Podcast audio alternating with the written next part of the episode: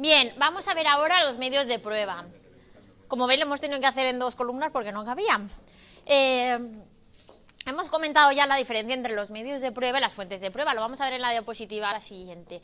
Eh, cuando veamos la diferencia, eh, veremos que el artículo 299 de la Ley de Enjuiciamiento Civil establece cuáles son los medios de prueba. Y son los siguientes, el interrogatorio de las partes, la prueba documental, la prueba testifical, la prueba pericial, el reconocimiento judicial y las presunciones, aunque no hay quien entiende que las presunciones no son medio de prueba, es más, no viene recogido en el artículo 299, ¿vale? Bien, comenzamos. Eh, la prueba la hemos visto en el tema anterior como una actividad procesal, como parte del proceso, del proceso judicial. Además de esta definición dada en el tema anterior, eh, podemos, podemos identificar la palabra prueba como fuente de prueba o bien como medio de prueba. La fuente de prueba es aquel elemento extraprocesal existente en la realidad que pueda dejar constancia de un hecho y que sea susceptible de incorporarse al proceso. Las fuentes de prueba tienden al infinito, ¿vale? Existen innumerables fuentes de prueba y todo aquello que se nos pueda ocurrir, ¿vale? Que dé prueba de aquello que, que decimos nosotros que ha sucedido o que una de las partes alega que ha sucedido, ¿vale? Los medios de prueba, en cambio, son los procedimientos o instrumentos por los cuales las partes introducen válidamente estas fuentes de prueba en el proceso para demostrarle al juez o al tribunal la veracidad de los hechos alegados. ¿Vemos la diferencia? ¿Cuáles son los medios de prueba en el proceso civil? Bien, vienen regulados en el artículo 299 de la Ley de Enjuiciamiento Civil. Dice que los medios de prueba de que se podrá hacer uso en el juicio son el interrogatorio de las partes, los documentos públicos, los documentos privados, todo esto lo, marcamos dentro de la prueba documental, ¿vale? El dictamen de peritos, el reconocimiento judicial o el interrogatorio de testigos. También se admitirán, conforme a lo dispuesto en esta ley, los medios de reproducción de palabra, el sonido y la imagen, así como los instrumentos que permiten archivar y conocer o reproducir palabras, datos, cifras y operaciones matemáticas llevados a cabo con fines contables o de otra clase, relevantes para el proceso. Cuando por cualquier otro medio no expresamente previsto en los apartados anteriores de este artículo pudiera obtenerse certeza sobre hechos relevantes, el tribunal, a instancia de parte, lo admitirá como prueba adoptando, adoptando las medidas que en cada caso resulten necesarias. Este artículo fue introducido con la reforma de la Ley de Enjuiciamiento Civil del año 2000 y aunque ya es bastante avanzada, habla de mm, conocer o reproducir palabras, datos o cifras, eh, deja abierta en su, en su apartado tercero deja una puerta abierta a posibles futuros medios de prueba. La, recordemos que la, ley de, la reforma de la ley de enjuiciamiento civil del año 2000 viene a reformar la ley de enjuiciamiento civil del año 1881. Así que, viendo cómo iba el, el nivel de actualización en el que se, se tuvieron que esperar 200 años, 120. Dijeron, bueno, por si acaso dejamos un poco el precepto abierto, ¿vale? Porque ya sabemos que la tecnología avanza mucho más rápido que las leyes en la mayoría de los casos y que por tanto puedan existir eh, futuros medios de prueba que, quizá no se no se puedan incluir en, en, alguno de estos de estos que vienen regulados en el primer en el primero y segundo apartado. Bien, ya vamos, entramos en el primero de los medios de prueba. Hablamos del interrogatorio de las partes. El interrogatorio de las partes es, un medio de prueba por el cual una parte solicita a la contraria que responda a preguntas respecto a hechos personales concretos que le son perjudiciales y que sean relevantes para el proceso.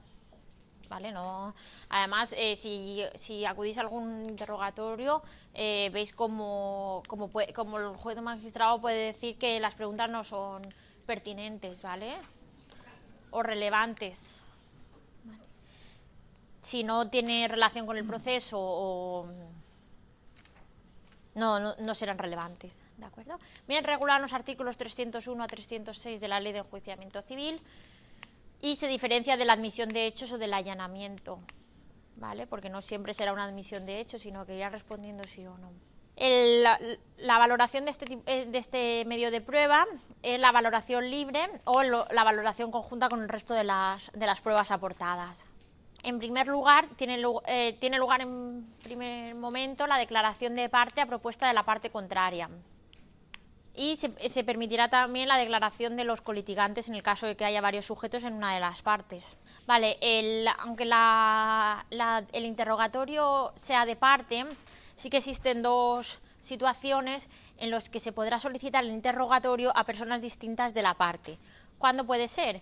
Bien, cuando sea, por ejemplo, un tercero, eh, cuando el actor actúe ejercitando el derecho ajeno y el tercero sea titular del derecho, en este, para este ejemplo podemos recordar el subarriendo, ¿vale? Cuando una persona tenía arrendada a, un tercero una vivienda que a su vez él mismo había arrendado.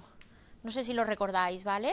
Por ejemplo, por el impago de cuotas podrá solicitarse a, al, al subarrendador el interrogatorio, aunque no sea parte del proceso. ¿vale? O bien podrá solicitarse el interrogatorio a terceros ajenos al proceso con conocimiento personal del hecho.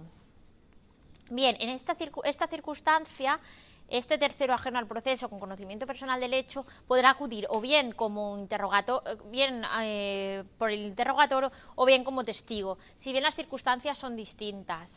¿vale? Si acude como testigo, tiene, tiene el deber de decir la verdad. En cambio, en el interrogatorio no se exige. El interrogatorio versará sobre hechos controvertidos y relacionados con el objeto litigioso, los que hayan intervenido personalmente el interrogado y que le sean perjudiciales. Es decir, no puede responder sobre hechos que conozca por terceras personas, sino aquellos en los que haya intervenido personalmente. Las preguntas que se realizan en el interrogatorio son, son orales, salvo, ¿recordáis algún caso? En el que sean escritas? Lo vimos también en la audiencia previa. Recordáis que había eh, eh, ciertas personas a las que se les permitía el interrogatorio por escrito. ¿Lo, recordáis? ¿Estabas tú, Alana, ese día? No, o era, por ejemplo, para el caso de eh, presidentes de una comunidad autónoma, presidentes de entidades públicas, gerentes de entidades públicas, ¿vale? Creo que estaban sí, no sé si todos los aforados, pero... Y, estaba, creo que eh, creo recordar el 386. Lo vimos en la audiencia previa. ¿Vale?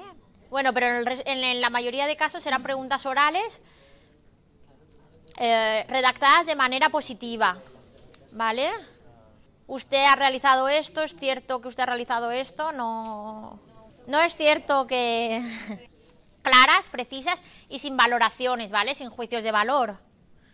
Pertinentes y útiles. Eh, cada pregunta será en relación a un hecho. ¿Por qué? Porque puede ser, porque las respuestas siempre deben ser concisas, contestando sí o no, aunque pueda realizar algún tipo de aclaración. Pero si, si hacemos una pregunta del tipo, eh, ¿es cierto que usted estaba allí y robó este dinero de la caja y además se lo llevó y tal? Bueno, pues es que contestan sí a una y, y no a otra y sí, ¿vale? Se hará una pregunta por cada hecho. Bien, las respuestas, lo vemos aquí, deben ser afirmativas o negativas, sí o no, y podrá realizar, podrá precisas y concretas, eh, bueno, sin apuntes y documentación, no podrá llevarse eh, chuletas ni ningún tipo de documentación, aunque sí que se le puede mostrar cierta documentación para que conteste a... Eh, sí, no tanto notifique, sino que a lo mejor, bueno, por ejemplo, eh, se le muestra este documento, identifica su firma, sí, no, pero puede hacer aclaraciones, obviamente, pues sí, pero yo no sé qué, que, o sí, yo estaba allí, tal y cual. Bueno, ya es función del, del juez o magistrado, jueza, eh, que estime o no la pertinencia. De, a lo mejor es necesaria esa explicación que está dando el interrogado. Eso ya se valora en cada caso. Y se realiza en un acto concentrado, ¿vale? El interrogatorio se realiza en un solo acto. El interrogatorio de las partes eh, también se valora por el sistema de libre valoración de la prueba, aunque sí que existen supuestos de, de prueba tasada. ¿Vale? Si recordáis los tres procedimientos o los tres modos por los que se puede valorar la prueba. Teníamos la prueba tasada, la, prueba libre o la valoración conjunta de la prueba. Bien, aquí encontramos supuestos de, prueba tasada. vienen recogidos en el artículo 316 de la Ley de Enjuiciamiento Civil y se refiere a lo siguiente. Los hechos tácitamente admitidos por las reglas de los artículos 304, en comparecencia y admisión tácita de los hechos, y 307, negativa a declarar, respuestas evasivas o inconcluyentes y admisión de hechos personales, que podrán quedar fijados por el tribunal. Revisáis los artículos 304 y 317, pero bueno, viene a decir que si alguna de las partes que, está obligada o que está llamada a un interrogatorio no compadece o admite tácitamente alguno de los hechos, o bien se niega a declarar o realiza respuestas evasivas, eh, el tribunal podrá darlos por admitidos. También serán supuestos de tasados de, o pruebas tasadas los hechos reconocidos que, que son perjudiciales para el interrogado y en los que haya intervenido personalmente. Es decir, aquellos hechos que el interrogado reconozca, en los que ha intervenido personalmente, quedan fijados y acreditados. Lo lógico es que una persona no reconozca aquellos hechos que le son perjudiciales. Entonces, por tanto, si los reconoce, se entiende que son ciertos, ¿vale? El tribunal entiende que son ciertos. Se quedan fijados y acreditados, salvo que existan pruebas que lo contradigan, ¿vale? Y que, por tanto, el juez pueda entender que los ha, que los ha mm, reconocido porque por algún tipo de, de razón que se nos escapa, ¿vale? Esto en el proceso civil, no confundir con el proceso penal. En el caso de que existan pruebas que, se contradigan dentro del interrogatorio, unas con otras, se acudirá a las reglas de la sana crítica, ¿vale? A la valoración del juez. La sana crítica es la, valoración, la crítica que podemos hacer cualquiera de nosotros, ¿vale? A la luz de, aquello que hayamos escuchado. Por tanto, supone una carga procesal eh, aquello que admitamos, que nos neguemos a declarar o, o la inasistencia al, interrogatorio, ¿vale? Bien, la segunda de las, de las, pruebas que vamos a ver es la prueba documental. Un documento es una representación de la realidad plasmada por escrito. La prueba documental puede estar, compuesta bien por documentos públicos o bien por documentos privados. La ley de enjuiciamiento civil únicamente nos da la, la, descripción, nos define aquello que son los documentos públicos. Es decir, son aquellos autorizados por un notario, un empleado público competente y que cumpla con aquellas exigencias que la ley le exige. ¿vale? Vienen recogidos en el artículo 317 y podrán ser o bien copias emitidas por un notario o testimonios emitidos por una autoridad judicial o certificaciones, bien por un, por un funcionario administrativo. Aquellos que no son documentos públicos son documentos privados y tendrán valor pleno si no se impugnan. ¿De acuerdo? Por la otra parte. La prueba testifical los testigos. El, testigo es un tercer ajeno al proceso llamado al mismo para dar alegato de unos hechos relacionados con la cuestión litigiosa de los que tiene noticia directa, ¿vale? ¿Qué se exige a un testigo? Bien, no se exige ni capacidad procesal ni capacidad para ser parte, pero se exige que, se exige que tenga capacidad de comprensión a los hechos a fin de poder transmitirlo. Es decir, que no se podrán eh, ser testigos las personas que se encuentren privadas de razón permanente, si aquellas que se encuentren privadas de razón temporal, las que se encuentren privadas de los sentidos que sean necesarios para conocer del hecho, es decir, una persona que es sorda no podrá ser testigo de algo que escuchó.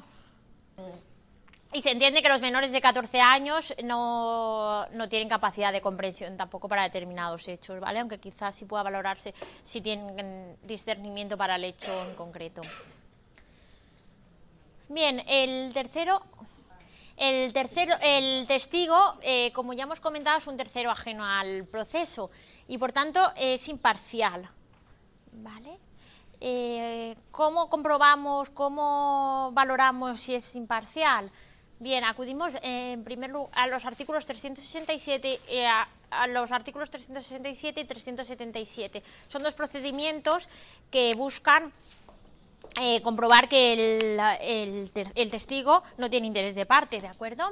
El 367 es un procedimiento por el cual el, tribunal preguntará inicialmente a cada testigo determinadas cosas, determinadas su nombre, apellidos, edad, estado, profesión y domicilio. Eso lo podéis ver en cualquiera de los juicios a los que acudáis.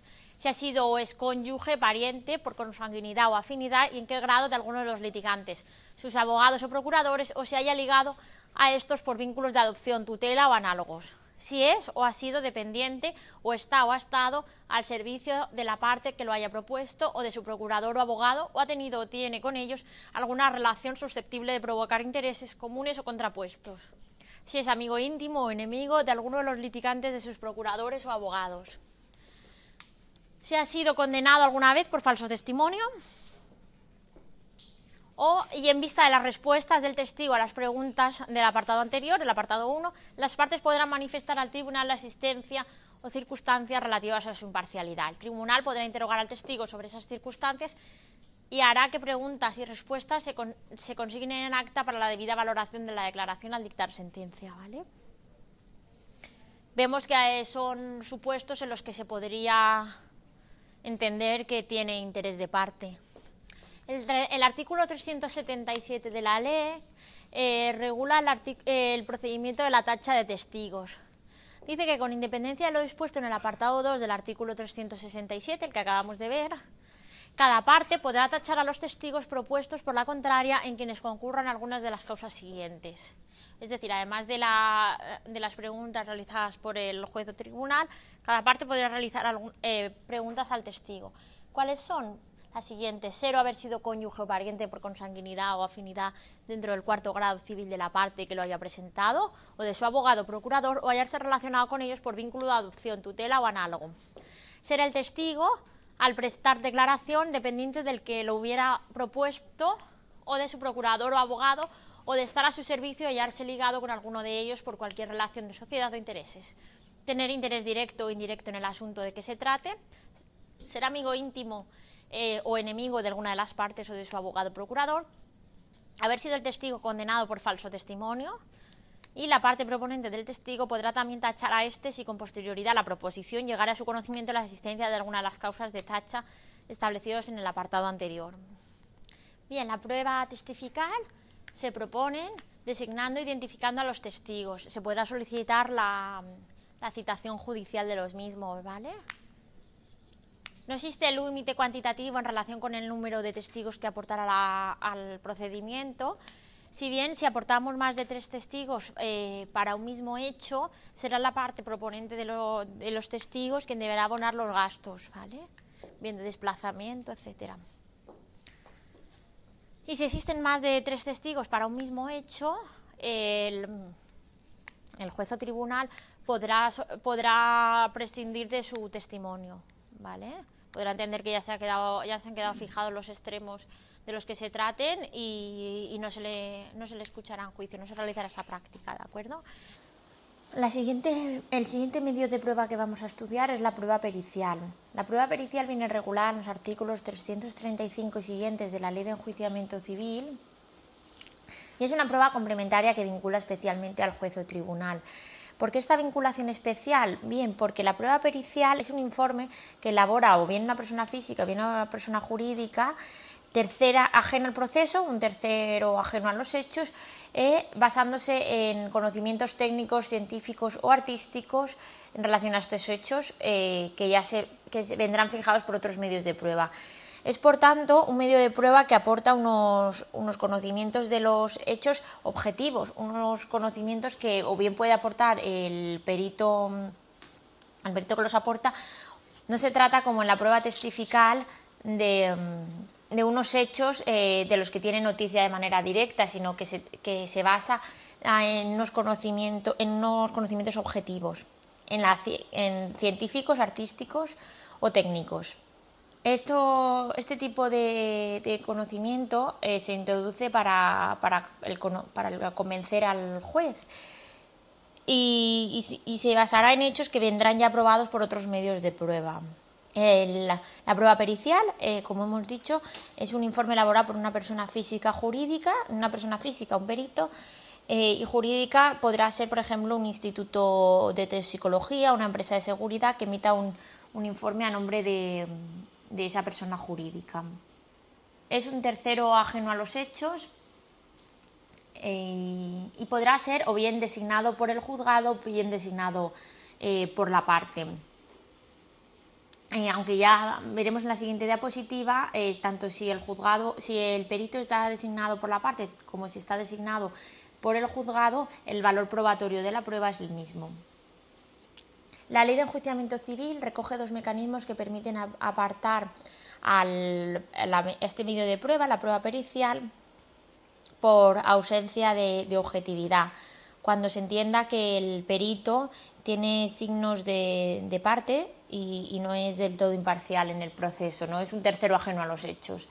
Estos dos mecanismos son la recusación y la tacha. Aunque tienen la misma finalidad, eh, no son destinados para los mismos tipos de peritos. La recusación está, está prevista para apartar del procedimiento aquellos peritos que son designados por el juzgado. Eh, se dará cuando concurran las causas del artículo 219 de la Ley Orgánica del Poder Judicial o, los, o las causas del artículo 124.3 de la Ley de Enjuiciamiento Civil. Se debe poner siempre de manifiesto antes del inicio del juicio o de la vista en el caso del procedimiento verbal. El otro procedimiento para apartar a los peritos del procedimiento judicial es la tacha, que está prevista para los peritos que sean designados de parte.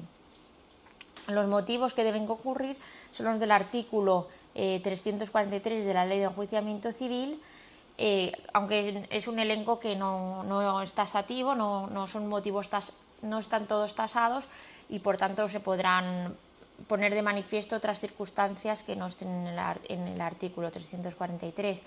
Eh, por medio de la tacha no se invalida el, dictamen pericial, eh, pero sí se da eh, señal, se deja constancia de la posible ausencia de imparcialidad del, del perito.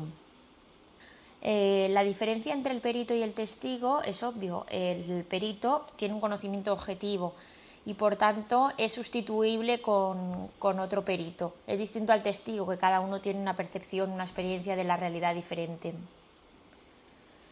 El perito eh, tiene un estatuto propio con, que recoge unos derechos y unos deberes del perito.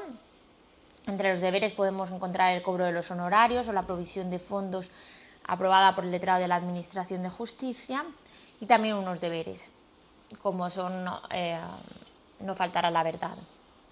Como ya hemos adelantado, la prueba pericial eh, tiene el mismo valor tanto si es, aportada o si proviene de un perito designado por las partes como si lo es de un perito designado judicialmente.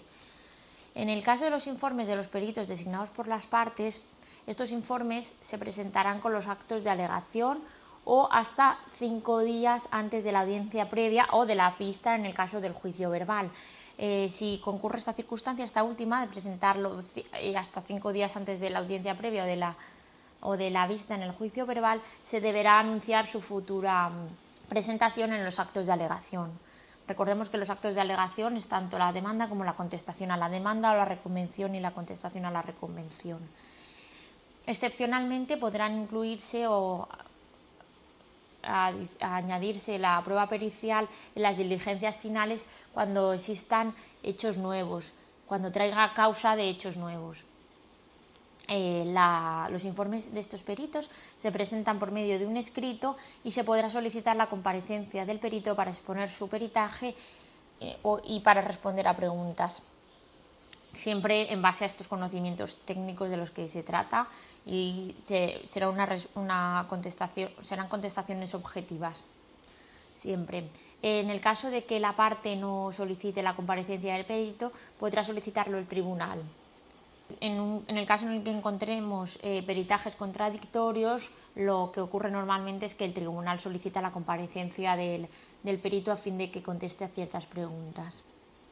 Em, que, puedan eh, aclarar un poco eh, esta contradicción entre distintos peritajes.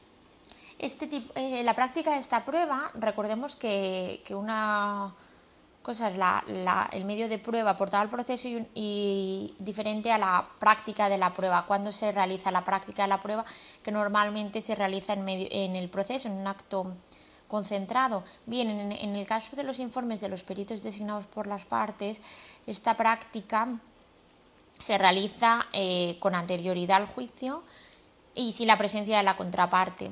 ¿De acuerdo? Esto es diferente a lo que ocurre con los informes de los peritos designados judicialmente, que en tanto en cuanto se designa un, día y hora para su práctica, para la realización del peritaje, se podrá citar a las partes para que puedan intervenir en la práctica del peritaje. Estos informes de los peritos designados judicialmente eh, se admitirán siempre que sean pertinentes y útiles. Eh, ¿Quién los elabora? Bien, el juzgado tiene un listado que elabora anualmente por medio de personas de contacto que le, que le prestan los colegios profesionales o las asociaciones. A partir de esa lista se realiza un sorteo y, sale un, perito en cada una de las disciplinas y a partir de ahí se sigue un orden consecutivo para, para llamar a, a los distintos peritos en distintos procedimientos judiciales de los listados. En, esto, en este caso, como ya hemos comentado, las, las partes sí podrán intervenir en la práctica de la prueba. Eh, esta prueba se valora según las, las normas de libre valoración de la prueba. Otro de los medios de prueba que hemos visto en el artículo 299 es el reconocimiento judicial. Este reconocimiento judicial, que viene recogido en la Ley de Enjuiciamiento Civil en los artículos 353 a 359, se trata de un examen judicial directo, es decir, un examen, del juez directo del lugar, objeto o cosa. Es decir, es la percepción del juez o tribunal eh, por el sentido más adecuado del objeto de la prueba. Eh, se da, por ejemplo, en procesos de incapacidad o en procedimientos en los que se esté estudiando los límites eh, entre dos fincas, eh, se podrá solicitar el examen judicial para que la autoridad judicial pueda entender mejor del, objeto de la prueba a fin de que tenga un conocimiento mucho más directo que no podrá venir dado por fotografías o documentación.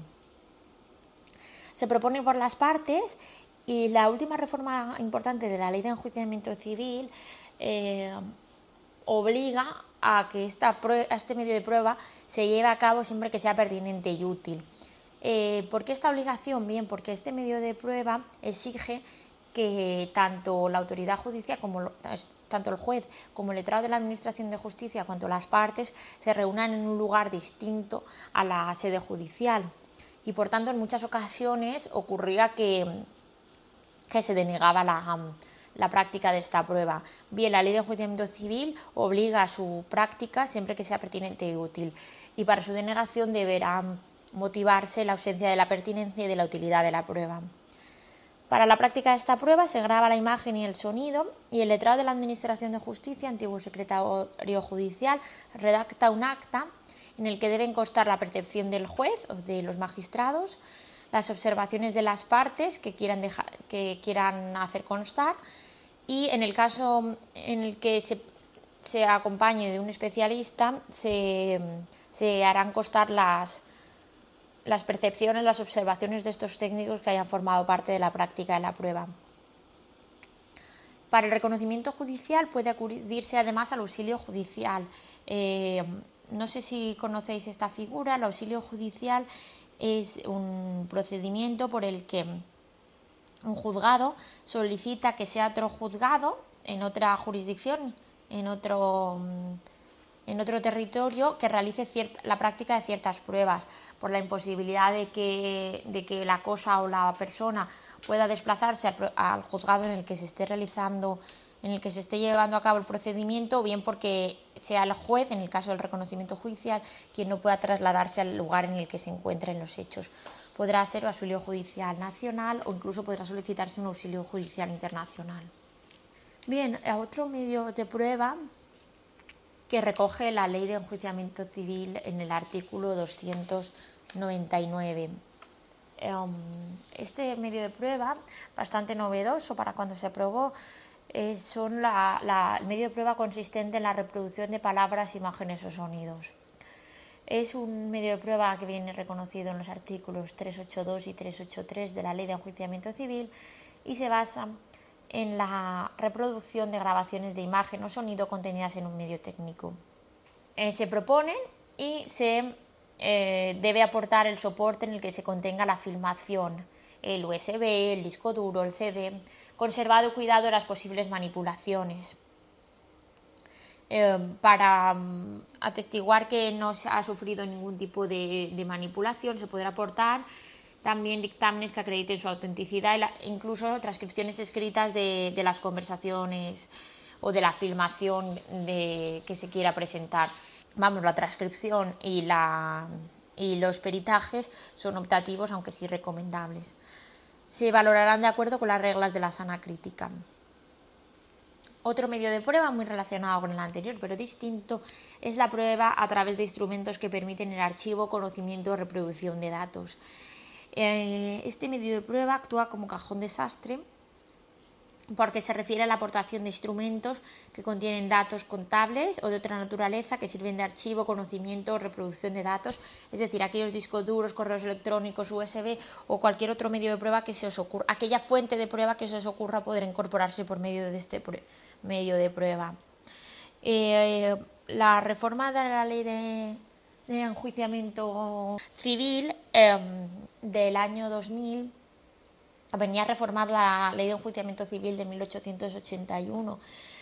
Por el tiempo transcurrido entre una reforma y otra, se introdujo este medio de prueba a fin de, de utilizarse, pues, por lo dicho, como un cajón desastre en el que puedan, por el que puedan incorporarse al proceso todos aquellos, eh, aquellas fuentes de prueba novedosas y que, bueno, por el avance de la técnica que va mucho más veloz que, que las reformas judiciales, eh, pues dejar un poco una puerta abierta para, la, para introducir al proceso estos medios de prueba novedosos. Dada su heterogeneidad, la parte que, proponga este tipo de este medio de prueba deberá acudir a la práctica, es decir, al, al acto del juicio de la vista, con los instrumentos para su reproducción. Y su valoración será de acuerdo a las reglas de la sana crítica. El último medio de prueba que vamos a estudiar en esta lección, en el tema 18, es la prueba de las presunciones. Aunque en el artículo 299 de la ley de enjuiciamiento civil no recoge como un medio de prueba, la doctrina también ha discutido mucho sobre la validez de este medio de prueba y sobre si las presunciones eh, forman parte o constituyen un medio de prueba como tal. Eh, está recogido en los artículos 385 y 386 de la Ley de Enjuiciamiento Civil, pero como hemos comentado, el artículo 299 de la Ley de Enjuiciamiento Civil nos recoge, aunque ya comentamos al principio del tema, que el, el, elenco de medios de prueba que recoge el artículo 299 no es tasativo. ¿Qué son las presunciones? Bien, son razonamientos o convicciones en relación con unos hechos que se pretenden probar. Es un medio de prueba, por tanto, indirecto, que contiene tres, elementos clave. El hecho base o el indicio, que sí debe estar probado por medio de, un, de otro medio de prueba diferente, medio de prueba directo. El hecho presunto, consecuencia, que queremos probar pero no podemos probar por otro medio de prueba directo. Y un enlace, un nexo o relación causal entre ambos hechos, entre el hecho base o el indicio y el hecho presunto. Un solo indicio no da prueba o conclusión, pero varios indicios sí que pueden dirigir a una misma dirección, hacia un hecho, una consecuencia que queramos probar. Las presunciones son de dos tipos, judiciales en artículo 386 y legales 385. Ya vimos la presunción juris tantum y la, presunción juris et de jure, ambas presunciones legales.